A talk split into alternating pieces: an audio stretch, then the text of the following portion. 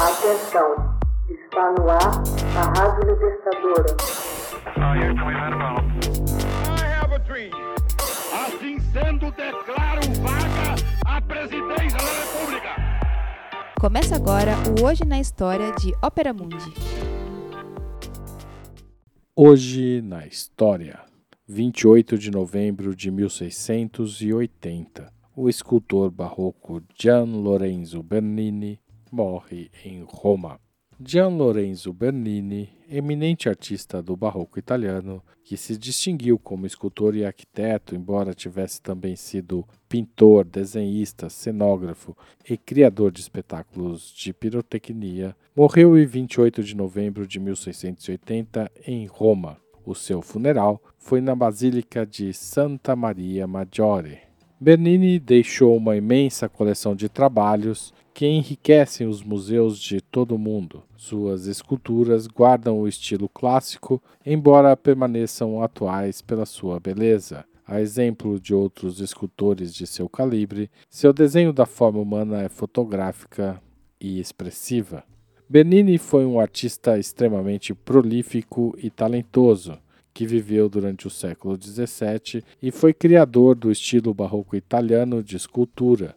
Certamente foi também um dos grandes escultores de todos os tempos. Foi o mais solicitado escultor de seu tempo e trabalhou sob encomenda para as personalidades mais destacadas da época: papas, príncipes, duques e cardeais. A maioria de seus trabalhos está em Roma, onde ele viveu e trabalhou durante toda a sua vida.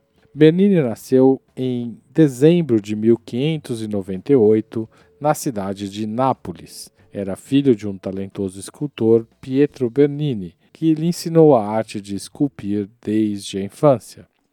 Bernini estudou as antigas esculturas gregas e romanas e se tornou versado no estilo de pintura da alta renascença do século XVI. Estudou também profundamente a obra do incomparável artista Michelangelo. Desde muito jovem, Bernini passou a receber encomendas de papas e cardeais da Santa Sé. Tinha apenas 25 anos quando o cardeal Borghese solicitou uma escultura de Davi.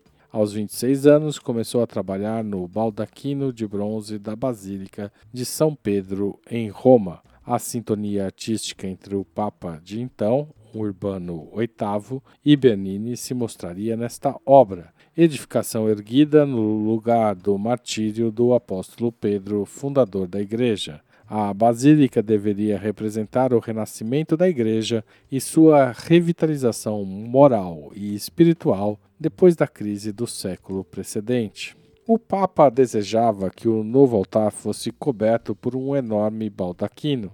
Esse baldaquino, construído entre 1624 e 1633, é de bronze e está apoiado sobre uma base de mármore, de onde quatro colunas espiraladas terminam em um capitel com volutas apoiadas no dorso de um delfim, culminando com um globo e uma cruz.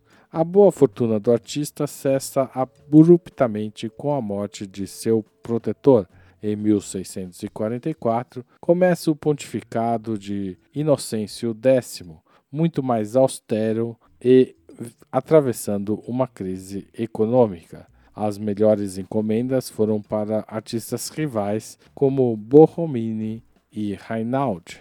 Bernini era respeitado, porém temido e odiado por seus poderes quase ditatoriais exercidos sobre o mundo artístico romano e por sua relação com o Papa anterior. O Papa, no entanto, encomendou a Bernini a decoração do braço longo da Basílica de São Pedro.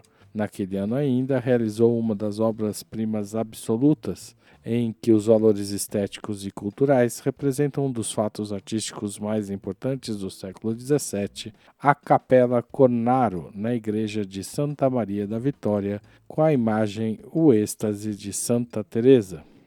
Bernini, em vez de representar um evento estático, organiza o espaço exíguo da capela como um cenário teatral. Bernini se mostrou capaz de esculpir continuamente devido ao grande número de pedidos que recebia. Desenvolveu também um excepcional trabalho como arquiteto. foi encarregado de projetar a fachada da Basílica de São Pedro e tinha tanto trabalho que teve que reunir uma equipe de artistas sob sua supervisão a fim de completar o influxo de encomendas. Grande parte da obra de Bernini foi encomendada e produzida em Roma. Ainda assim, foi convidado a visitar a França e, por solicitação do rei Luís XIV, encarregado de desenhar a fachada leste do Louvre. Estando em Paris, esculpiu o busto do rei, cuja peça se tornaria famosa.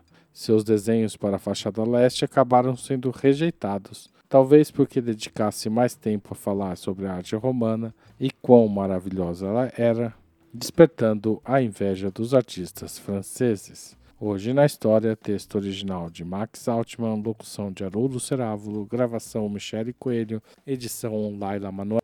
Você já fez uma assinatura solidária de Opera Mundi? Com 70 centavos por dia, você ajuda a imprensa independente e combativa. Acesse www.operamundi.com.br/apoio.